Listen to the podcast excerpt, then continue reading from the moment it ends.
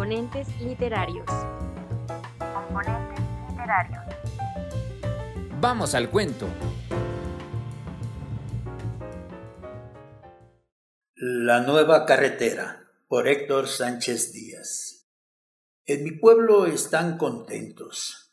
Llegó la noticia de que harán una carretera de vía corta entre Colima y Guadalajara. En vez de diez horas el recorrido se reducirá a cuatro horas. Muchos de los sanmarqueños, por supuesto escépticos también, comentan que eso es imposible mientras describen la geografía de la región. No se les va ni un pueblo, montaña o río obstáculos para la nueva construcción. También se dice que en su momento tendremos luz eléctrica y que autobuses como los de tres estrellas de oro van a poder entrar por cualquier recoveco. Y así fue. Tiempo después vimos uno estacionado en el jardín del centro del pueblo. Lo vimos todos, pues era una gran novedad.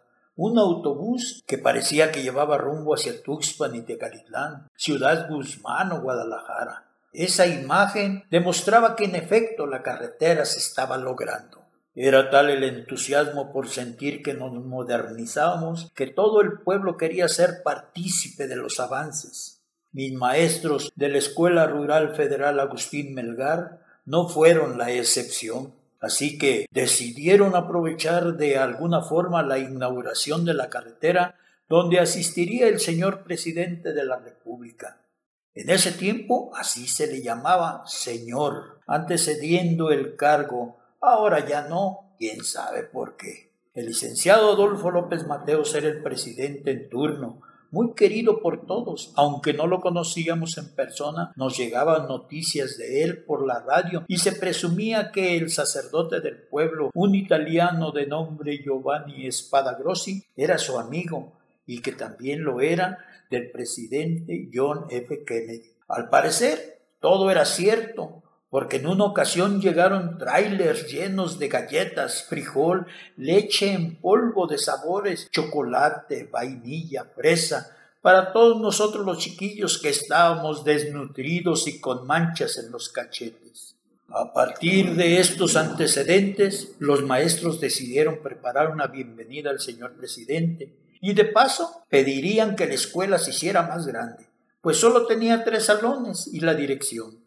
Primero, segundo y tercero, los chiquitos en la mañana, y cuarto, quinto y sexto, los grandes en la tarde. Entonces a los maestros se les ocurrió enseñarnos una canción para que la escuchara el señor presidente a su llegada. Recuerdo que estuvimos ensayando mucho tiempo, hasta que por fin terminaron la carretera y la visita del señor presidente Adolfo López Mateos era más que un hecho.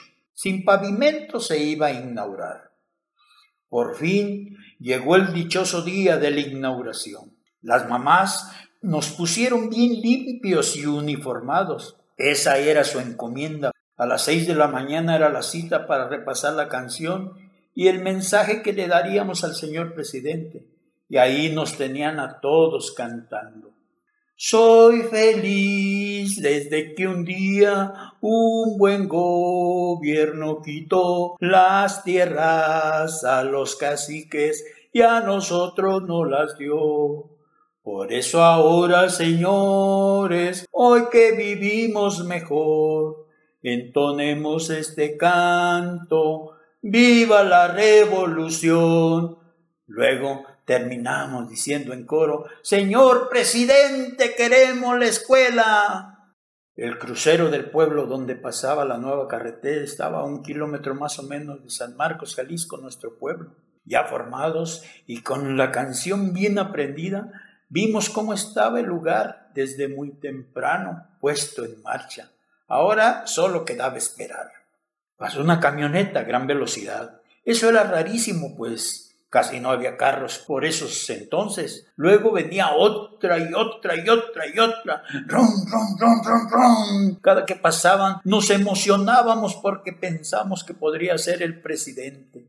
El polvo no tardó en cambiar el color de nuestro uniforme, de nuestros cachetes y claro, los peinados con limón o nejayote que usaban para que se nos pegaran bien las greñas y durara el peinado. Los dientes y los ojos era lo único blanco en nosotros. Las horas transcurrían. El sol caía a plomo y entonces fuimos a cubrirnos en unos cuantos guisaches, lo único que había con sombra. Ahí nos ordenaron los maestros que nos quedáramos mientras llegaba la camioneta con el señor presidente. Todos como gusanos de Guasima, pegaditos, pegaditos.